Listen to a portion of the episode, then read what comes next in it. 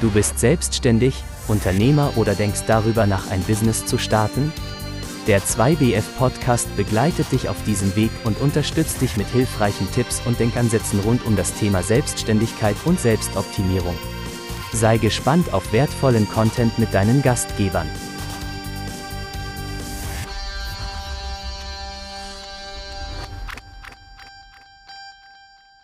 Hallo und herzlich willkommen zum Two Business Friends Podcast. Heute an meiner Seite wieder Dustin Sommer. Moin, moin. Und wir haben heute Folge 20 und tauchen mal ein in die Erfolgsgeheimnisse von Top-Unternehmen und zeigen auf, wie wir als Selbstständige und Unternehmer davon lernen können. Das heißt, wir beschäftigen uns einmal mit dem Thema ähm, herausragender Service, also was machen wirklich große Unternehmen dort in dem Bereich richtig das Thema hohe Qualität bei unseren Produkten und Dienstleistungen.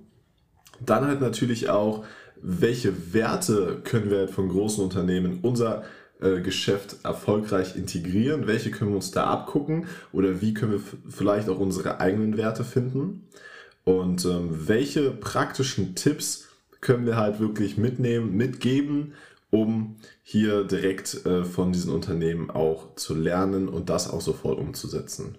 Mhm. Genau, wir starten mal mit der Frage 1. Wie können wir von erfolgreichen Unternehmen lernen und herausragenden Service bieten? Mhm. Das erste Unternehmen, was mir einfällt, wenn ich an Service denke, ist Amazon. Ja, ne? bei mir auch so. Und Amazon macht das ja folgendermaßen. Im Grunde bieten die ja nur eine Plattform an, wo man was kaufen kann und sorgen dann dafür, dass das Produkt so schnell wie möglich ankommt. Ne? Und dann gibt es halt ein paar krasse Vorteile. Erstens schaffen die es, dass es deutlich schneller ankommt.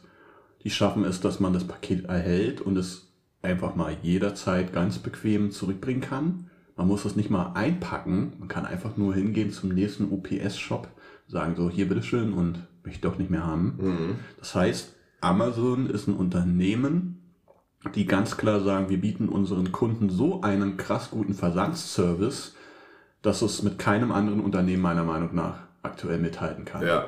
So, und deshalb kaufe ich teilweise bei Amazon, egal ob das Produkt teurer ist oder nicht, kaufe ich einfach bei Amazon, weil der Versand dort so krass gut ist. Und weil du keinen Stress hast mit Retoure. Richtig, genau. weil ich keinen Stress habe. Und das ist ein Punkt. Bequemlichkeit ist ein Verkaufsargument. Ne? Und das zu verstehen ist ganz, ganz, ganz wichtig.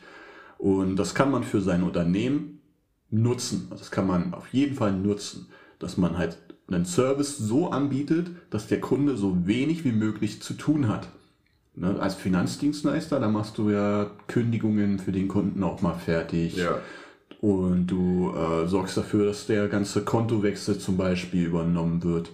Für mein Unternehmen ist es so, dass ich zu den Schülern nach Hause fahre, dass wenn sie jetzt zum Beispiel kein Klavier haben, dass ich denen sogar die Möglichkeit anbiete, sich über, über, meine, über mein Unternehmen ein Klavier zu leihen, mhm. äh, dass sie Möglichkeiten bekommen, was auch diese ganze Vertragsgestaltung angeht. Das heißt, dass sie flexibel sind, jeden Monat kündigen können.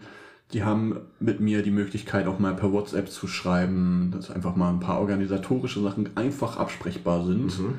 Und da gibt es heute so viele Tools und Möglichkeiten. Ich hab, mir fällt da ein Beispiel ein mit einem mit dem Friseur tatsächlich. Ich habe hier einen Friseur in, ähm, in Potsdam und den finde ich super. Er hat aber einen Nachteil. Ich muss ihn immer anrufen, wenn ich einen Termin haben will. Mhm. So, und dann gibt es aber noch einen anderen Friseur, der ist nicht so gut, aber er hat die Möglichkeit, dass ich einfach bei Google Maps einen Termin buchen kann. Ja, entspannt. Entspannt. Ja. ja. Und äh, da wird mir gleich angezeigt, welche Zeiten noch verfügbar sind. Und ich muss nicht mit ihm noch irgendwie am Telefon gucken, ob er überhaupt rangeht, dann noch absprechen. Ja. So ein Hin und Her. Ne? Ich erspare mir einfach Mühe und Zeit. Und das ist ein Servicegedanke, der heutzutage immer, immer wichtiger wird. Und womit man letztendlich Kunden nur durch diesen eigentlichen Service bekommt und nicht mehr mit der Qualität des Produktes. Und das ist, glaube ich, ganz wichtig zu erfahren, dass es heute viel mehr darum geht, möglichst Lösungen für ja, einen entspannten Aufenthalt zu, zu, äh, zu gewährleisten. Das ist ja im Endeffekt dann auch eine Fokus, Fokus auf Kundenzufriedenheit. Ja. Ich habe ja auch die Amazon, also Jeff Bezos Biografie gelesen und jetzt kommt ein richtig krasser Fakt, wie ernst Amazon das genommen hat. Bis vor kurzem, also sagen wir mal so, sagen wir bis vor fünf Jahren, was denkst du, wie viel Gewinn pro Jahr hat Amazon mit ihrem Versandhandel gemacht? Keine Ahnung. Ich weiß, das sind riesige Spektren, die man jetzt äh, dort nennen könnte, ja. aber schätze, wirf einfach mal irgendeine Zahl rein. Eine Milliarde? Eine Milliarde äh, Gewinn. Okay, ich sag's dir, gar kein. Die haben wirklich absolut null Gewinn mit deren Versandhandel gemacht, weil die quasi nur die Preise gedrückt haben, mehr in die Lieferservice und in, dieses, in das Versandnetz investiert haben. Und was viele gar nicht wissen, Amazon macht ihren Hauptgewinn mit Datenspeicherung und Servern. Die haben halt ein System, das heißt AWS, da können quasi viele Großunternehmen sich halt einmieten und halt die Server von denen nutzen und dementsprechend auch Dienstprogramme, die halt direkt dort in, integriert sind. Das ist Amazon Hauptgeschäftsmodell, wissen viele gar nicht. Und damit machen die die Kohle, um diesen Versandhandel, so wie wir ihn heute genießen, finanzieren zu können. Weil das ist kein profitables Geschäft. Wenn Amazon nur das hätte, wären die schon pleite gegangen. Deswegen ist es auch so krass und deswegen gibt es auch nichts Vergleichbares bis vor fünf Jahren. Die haben es dann so ein bisschen umgestellt, dass, es, dass der Versandhandel schon auch, äh, sage ich mal, profitabler wird. Aber bis, bis vor kurzem war der wirklich nicht kein profitables Krass, Geschäft. das hätte ich, hätte ich nicht gedacht.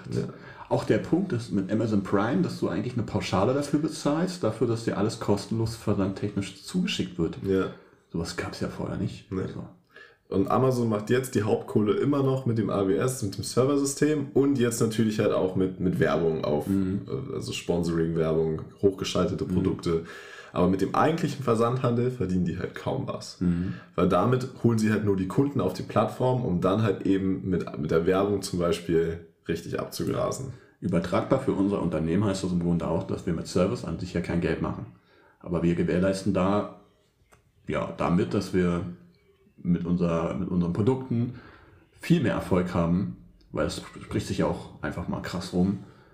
Wenn das heißt, der, der Nico macht so einen krassen Service, der ist viel mehr da als mein Berater und, und, und, dann gehe ich lieber zu ihm. Und äh, klar, du hast damit mehr Mühe, vielleicht auch mehr Ausgaben und so weiter, aber am Ende, im Endeffekt kriegst du dadurch viel mehr Kunden und äh, dieser Investmentgedanke ist ja immer, ich stecke immer erstmal irgendwo was rein, ich gucke, dass ich erstmal investiere, bevor ich kassiere. Ja. Und auch, dass jeder hat ja in seinem Angebot, in seiner Dienstleistung meistens mehrere Angebote. Ne? Du hast ja auch gesagt, du verleihst Sachen, du bist ja der Lehrer und vielleicht ist es für den einen oder anderen auch möglich zu sagen, ey, ich schiebe im Endeffekt als mein Hauptprodukt etwas vor, was für mich eigentlich nicht profitabel ist, Ja. Aber schaffe es dann nach hinten raus, ähm, noch einen Zusatzverkauf zu machen von einem Produkt, was für mich höchst profitabel ist. Ja. Also gar nicht nur daran zu denken, dass wir nur profitable Sachen verkaufen, sondern die Leute wollen heutzutage günstig, die wollen umsonst am besten. Ne? Und da wirklich mit was zu locken, den Kunden zu überzeugen, vielleicht mit einem Produkt, was für dich nicht profitabel ist oder wenig profitabel ist, und dafür aber den Kunden dann an dich zu binden und ihm dann halt für dich höchst profitable Produkte zu verkaufen. Das ist auch das Thema, was wir im Podcast schon mindestens dreimal angesprochen haben, in Lösungen zu denken, dass ich wirklich ständig gucke, wie kann ich das Ganze noch weiterentwickeln und verbessern. Es kommen so oft Situationen, wo man spontan so eine Lösung braucht. Ne, Man hat jetzt eine Preiskalkulation, man hat auch einen Service und jetzt ruft dich ein Kunde an und sagt, ja, mach dir das auch so und so. Ich hatte zum Beispiel mal den Fall, dass ich auf einer Geburtstagsfeier vor all den Leuten gespielt habe, weil ich das Geburtstagsgeschenk in Form eines Gutscheins war. Nice. Ne, da hatte denn der, der Mann hatte Geburtstag, hat groß eingeladen. Ich wurde dazugeladen von der Frau, der Mann wusste nichts davon. Ich kam dann da auf dieser Geburtstagsfeier an. Lustigerweise hat es ungefähr 30 Minuten gedauert, bis dann irgendwie auch einmal einer gefragt hat, wer ich eigentlich bin. das hat keiner gescheckt irgendwie. Und dann habe ich da mein Zeug aufgebaut und habe gesagt, ja, Überraschung, äh, du kriegst heute eine Klavierstunde vor all den Leuten. Ach, eine Stunde sogar. Ja, ja. Du hast kein Konzert da gespielt. Ich habe kein Konzert gespielt, ich Ah, habe krass. mit ihm zusammen vor all den Leuten eine Unterrichtsstunde gemacht. Hatte ich vorher noch nie und war eine völlig neue Situation. Aber ich dachte mir so, ja geil, warum nicht? Das ist doch eigentlich voll die geile Idee. So, und, äh, Nice. und, und, und äh, auch eine, eine, kann wieder so eine, so eine Idee sein, was man in sein Programm mit reinbringt. Ne? Und Im Endeffekt Innovation ist ja da der Punkt. Ne? Innovation mal, ist der Punkt. Ja. Einfach mal über den Tellerrand hinausschauen, einfach mal zu überlegen, ja. was kann ich machen, was es vielleicht noch nicht gibt. Vielleicht ja. ja fällt einem was Cooles ein. Manchmal sind es ja die kleinen Sachen oder manchmal kommt einem das absurd vor. Ne? Wieso mhm. würde man gar nicht dran denken, auf so eine Idee zu kommen? Aber manche haben halt Bock drauf. Ja. Wie handelst du es denn bei dir im Unternehmen? Zu überlegen oder das zu gewährleisten, dass die Qualität bei dir von deiner Dienstleistung immer oben bleibt. Mhm. Oder sich ja vielleicht sogar noch verbessert. Ne? Das sollte ja der Anspruch sein. Mhm. Allein, dass ich mich schon frage, wie kann ich meinen Service oder meine Qualität, meinen Unterricht in dem Fall, wie kann ich den immer wieder mit neuen Ideen verbessern? Oft ist es so, dass mein Unterricht davon profitiert, wenn ich abwechslungsreiche Elemente reinbringe. Wenn ich immer wieder dasselbe mache, wird es auf Dauer langweilig. Und die, die Schüler werden nicht mehr so motiviert. Mhm. Auch ich selber bin nicht mehr so motiviert, noch beim Schüler zu unterrichten, wenn ich immer dasselbe mache. Und da habe ich auch selbst so ein paar Mentoren. Ich mache nebenbei zum Beispiel Kampfsport und habe noch verschiedene Hobbys und hole mir auch von außerhalb immer wieder neue Impulse, wenn es darum geht, Leute zu motivieren, abwechslungsreiche Übungsprogramme zu gestalten. Und ich versuche das immer zu übertragen auf meinen Unterricht. Dass ich technische Übungen so, so, so spaßig und interessant wie möglich gestalte, dass ich Lieder so cool wie möglich gestalte, mich auch selber immer wieder weiterentwickle und selbst herausfordere. Zum Beispiel mache ich bei Instagram immer Reels, ne, dass ich da eine Minute lang ein, ein virales Stück oder ein bekanntes Lied halt einfach arrangiere mhm. und versuche über diesen Weg halt auch immer wieder mich zu fragen, wie würde ich das jetzt einem Schüler beibringen? Und so entwickle ich mich immer wieder, immer wieder voran. Und natürlich auch das Feedback. Also es ist ganz wichtig, dass die Schüler mir ein Feedback geben, um zu gucken, ähm, wie kann ich das jetzt nutzen, um diese Sache vielleicht noch besser zu gestalten. Mhm. Ähm, oder wenn ich merke, ab einer bestimmten Stelle in meinem Unterricht oder ein bestimmter Teil, merke ich einfach, die Schüler üben das nicht oder haben keinen Bock darauf. Ne? Ja. Kann ich natürlich das fordern und sagen, ja, warum hast du schon wieder nicht geübt? Oder ich frage mich, wie kann ich diese Übung noch besser gestalten, dass die Bock haben, das zu üben? Ja, richtiger Gedanke auf ja. jeden Fall. Wie ist es bei dir? Ähm, ja, ähnlich auf jeden Fall. Also ich versuche natürlich einfach immer den Service so weit zu verbessern, dass die Leute immer weniger zu tun haben. Für mich mhm. ist ja dieses Haupt, dieser Hauptaspekt, okay, möglichst wenig Verantwortung, muss beim Kunden sein, sondern möglichst viel Verantwortung bei mir. Mhm. Da ist natürlich dieses Thema äh, Feedback auch extrem wichtig. Also ich hole mir halt sehr, sehr, sehr umfängliches Feedback halt von den Leuten äh, ab, mit denen ich halt zusammen gearbeitet habe nach, dem, nach der Anfangsphase, wo man so die ersten Schritte gegangen ist und kann dann natürlich wirklich gucken, hol mir da auch gerne Schläge ein. Also sag dann auch wirklich völlig ehrlich, wenn irgendwas so irgendwie für dich schwieriger war oder wo du sagst, ey, das und das hätte mir so besser gefallen. Und so kann man dann natürlich ähm, seine Qualität auch stetig verbessern mhm. oder auch beibehalten. Mhm. Ich finde, das krasseste Beispiel für mich, was ein großes Unternehmen verkörpert, das Thema Qualität, jetzt erstmal in Anführungsstrichen, aber ist halt McDonalds zum Beispiel. Weil egal wo du bist, ein Cheeseburger schmeckt halt immer gleich. Mhm. Ne? Und die haben es halt wirklich geschafft, eine Basis zu schaffen, ein Status quo, so soll es sein. Und es ist halt wirklich weltweit mhm. geschafft, dass jeder Cheeseburger in jeder Filiale mhm. überall auf der Welt gleich schmeckt. Auf jeden Fall. Und das ja. ist auf jeden Fall ein Punkt, ein Beispiel für mich, wo ich sage, ey, hohe Qualität halt zu erhalten, also wirklich diesen Qualitätsstandard zu halten. Jetzt, was man von dem Essen halten mag, äh, deswegen meine ich Frage, ja, am Anfang in Anführungsstrichen, aber trotzdem eine krasse Nummer. Und da steckt natürlich extreme Qualitätskontrolle einfach hinter. Mhm. Ne, wirklich von oben, von die Standards halt zu sichern und dann regelmäßig zu überprüfen. Überall werden die Standards halt eingehalten. Und genau das können wir halt für unsere kleineren Unternehmen auch machen. Ganz klare Standards festsetzen. So soll die Arbeit immer aussehen. Mhm und dann uns selbst zu überprüfen, haben wir halt diese Schritte wirklich eingehalten. Bei mir sind es halt so viele Prozesse mit dem Kunden, dass man halt schon mal diesen ein oder anderen Standard vergessen kann und sich dann darüber nochmal so bewusst zu werden im Nachhinein, habe ich wirklich jetzt alle Standards mhm. eingehalten, habe ich meine Qualität, so wie ich sie immer abliefern möchte, auch geliefert. Wenn nein, was kann ich halt tun, um mir die Sache einfacher zu mhm. gestalten und beim nächsten Mal diesen Standard halt auch einzuhalten. Mhm. Hast du dir den Film angeguckt? Es gibt einen Film, über McDonalds. Nee, tatsächlich nicht. Wie hieß er gleich? Ich weiß gar nicht mehr, aber der Film Bei Netflix oder? bei Netflix habe ich mir damals angeguckt. Der handelt halt darüber, wie der, wie der gesamte Zustand bei McDonalds damals war. Das, war, das waren ja zwei Brüder, die haben diese Burger, ja, diesen Burgerladen gehabt. Das war nicht mal eine Kette. Und da Ja. kam ein Vertriebler von außen und hat nur gesehen, dass da alles perfekt funktioniert. Und er war komplett fasziniert und wollte wissen, wie das funktioniert.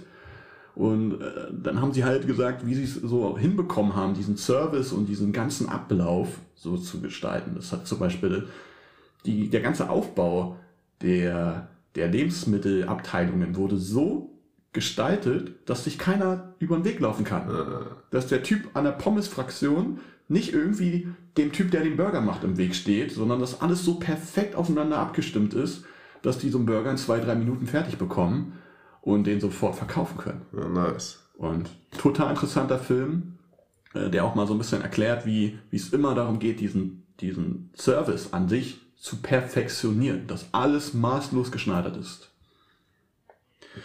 Ja, Welch, nächste Frage. Ja, Ne, hau ich jetzt mal hau raus. du mal raus. Ähm, Thema Werte hast du am Anfang angesprochen. Ne? Also Ja. Jeder, jeder Mensch, jede Unternehmen sollte gewisse Werte haben. Wie, wie schaffst du oder wie hast du dir deine Werte und welche Werte vor allem in dein Unternehmen reingebracht und wie sorgst du dafür, dass du diese Werte auch selber unter erschwerten Bedingungen einhalten kannst? Also grundsätzlich erstmal ist es halt wichtig, die Werte zu finden, welche zu dir persönlich und halt zu deinem Unternehmen passen. Man muss auch gucken, wie weit man das jetzt wirklich differenzieren muss, weil du als Einzelperson, die halt eine Dienstleistung anbietet, klar, du verkaufst auf der einen Seite Dienstleistung, aber eigentlich verkaufst du ja dich als Person und damit natürlich auch deine Werte. Und meine Werte sind zum Beispiel ähm, Zielstrebigkeit, ja, und dass ich halt, ähm, ja, immer, wenn ich mir ein Ziel gesetzt habe, auch hart daran arbeite, egal was halt kommt, dieses Ziel halt auch zu erreichen. Und das ist zum Beispiel ein persönliches Ziel, was ich genauso auf mein Business übertragen kann, dass ich zu meinen Kunden sage, ey, wenn wir hier gemeinsam einen Plan machen, dann kannst du von mir 100% erwarten, dass ich diesen Plan halt ziehe. Ne? Dass ich sogar meine Willenskraft nehme und dich halt noch einen Tick mitziehe, aber irgendwann müssen natürlich auch ein bisschen selber laufen, aber dass von mir halt 100% von, diesem, von dieser Zielstrebigkeit zu erwarten ist. Dann gibt es halt Punkte, die, wo meine Kunden nicht von profitieren, aber was für mich als Unternehmer in meiner Unternehmung auch wichtig ist, und zwar ist Familie für mich einer der wichtigsten Werte. Und dementsprechend verhalte ich mich natürlich auch in meiner Arbeitswelt, dass ich halt einfach eine gewisse Priorität auch auf Zeit mit meiner Familie lege. Und mir dafür auch gewisse Zeiten nehme. Es gibt halt Leute, die ähm, ja im Business starten, ein Unternehmen aufbauen und dabei komplett ihr Umfeld halt vernachlässigen und halt nur noch da drin sind. Und für mich ist es halt ein sehr, sehr wichtiger Wert, die Familie und dementsprechend fließt da halt auch Zeit rein, die ich als Unternehmer dann nicht an der Arbeit verbringe. Genau. Krass.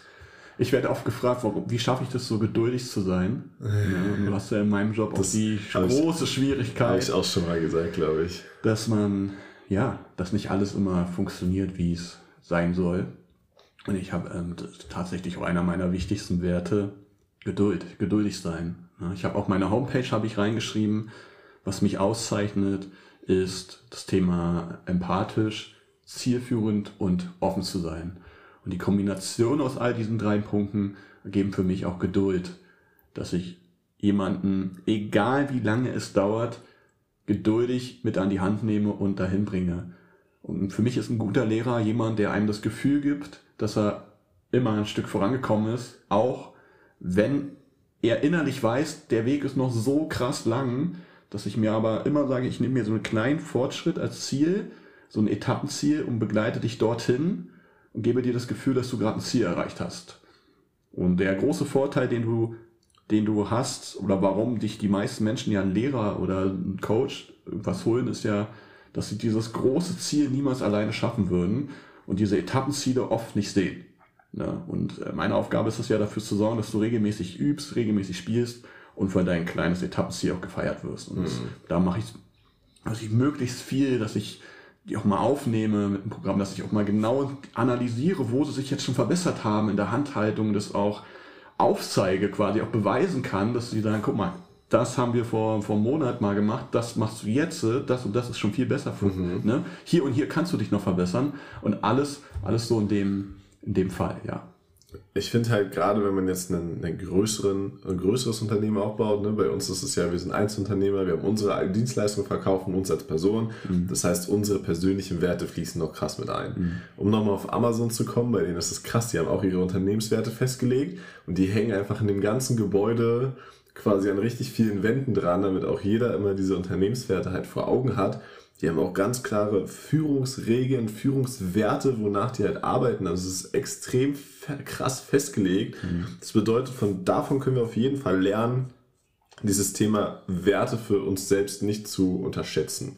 Also halt wirklich uns selbst treu zu sein in dem Sinne, dass wir herausfinden, welche Werte sind wir oder welche Werte haben wir, welche wollen wir in unser Unternehmen übertragen und wie können wir diese halt im Unternehmen auch verkörpern ja. und als Vorteil sogar für, für unsere Kunden halt nutzen. Kunden und Mitarbeiter.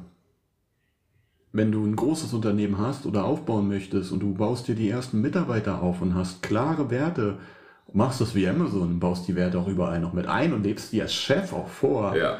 Ja, die Mitarbeiter wären ein Teil der Firma, die wären, ja, die, die, die wären ja irgendwann genauso. Ne? Wir haben wieder den, den Spruch, du bist der Durchschnitt deiner fünf engsten Personen. Und wenn du viel Zeit auf Arbeit verbringst und du lebst diese Werte vor, ja klar, die Leute werden dann irgendwann genauso wie du. Richtig. Und dann darf man auch gar nicht denken, ja, das mache ich dann, sobald ich irgendwie zehn Mitarbeiter habe oder so, sondern mhm. von Anfang an Sobald du alleine bist, startest du. Ja. Wenn dann der Erste dazukommt, hast du schon so eine krasse Manifestierung in diesen Werten, ja, ja, Dass, dass der andere es sofort übernehmen wird. Ja. Und so hast du auch ein krasses Führungsinstrument, du hast halt einen positiven Eindruck bei den Kunden. Ja. Also da können wir auf jeden Fall von lernen, und dass wir uns mit dem Thema beschäftigen sollten, uns ganz klare Werte festsetzen sollten, womit wir uns halt nach außen präsentieren können. Ja. Ja, da kommen wir auch schon so zur letzten Frage. Ne? Also praktische Tipps, um da mal so ein paar Sachen mit reinzubringen, wie man diese großen, also große Firmen wie Amazon, da denkt man ja immer erst, schaffe ich ja nicht, ist viel zu weit weg, so eine große, so eine große Firma.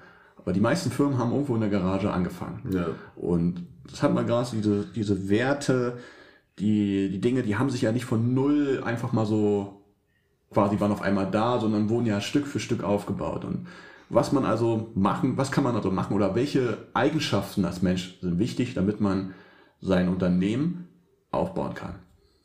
Also auf jeden Fall das Thema Beharrlichkeit. Ich würde dir einfach mal wieder ein Amazon-Beispiel, wenn wir jetzt einfach schon bei Amazon sind, geben. Kennst du das? Kennst du den Amazon Kindle? Ja, das vom, ja, das kenne ich. Ja, ich glaube, jeder, der jetzt diesen Podcast hört, kennt den Amazon Kindle. Ja. Kennst du Amazon Fire Phone? Nee. Genau. Keiner kennt den wahrscheinlich. Also vielleicht der ein oder andere, aber das ist tatsächlich ein riesiges Projekt von Amazon gewesen. Die wollten ihr eigenes Smartphone herstellen, Fire Phone. Das sollte auch damals relativ innovativ sein mit so 3D-Strukturen und sowas wollten die halt rausbringen ist halt komplett gefloppt. Also es ist halt so hart gefloppt. Niemand wollte halt dieses Smartphone haben und die haben so viel Kohle da reingepumpt. Und es war im Endeffekt ein Projekt von denen. Wenn die nicht schon so eine große Firma gewesen wären, wären die ja daran pleite gegangen. So. Und das zeigt halt auch wieder, dass nicht jede, jede Sache, die man jetzt draußen sieht, egal bei welchem Unternehmen, eine krasse Sache ist, sondern dass jedes Unternehmen mal irgendwelche Fehlschläge hatte, mhm. mal aufs falsche Pferd gesetzt hat und ja, mal hart auf die Fresse geflogen ist, um das jetzt mal auf Deutsch zu sagen. Ja, ja. Und da einfach die Beharrlichkeit mit ranzubringen, zu sagen so, oh, wir haben jetzt wirklich Milliarden investiert in diese mhm. Smartphone-Entwicklung, Jahre verbracht mit unseren Top-Leuten mhm. und am Ende ist es so hart gefloppt, dass es nicht mal ein schlechtes Smartphone gewesen ist, sondern niemand wollte dieses Smartphone haben. So. Und davon sich nicht entmutigen zu lassen und zu sagen, ey, wir halten jetzt an unserer Vision fest mhm. und arbeiten weiter dran. Ne? Das ist halt unglaublich, ja auch an welche verschiedenen Geschäftsbereiche Amazon jetzt schon überall drin ist. Ne? Die sind mhm. jetzt auch in der Lebensmittelbranche, haben ihre eigenen Supermärkte, haben ihren eigenen Lebensmittelservice, haben auch in den USA eine riesige Supermarktkette Whole Foods auch äh, aufgekauft. Mhm. so. Also ähm, ja, sowas funktioniert halt nur, wenn man dran bleibt und sich halt nicht vom ersten Rückschlag dann ermutigen lässt. Ja, ja.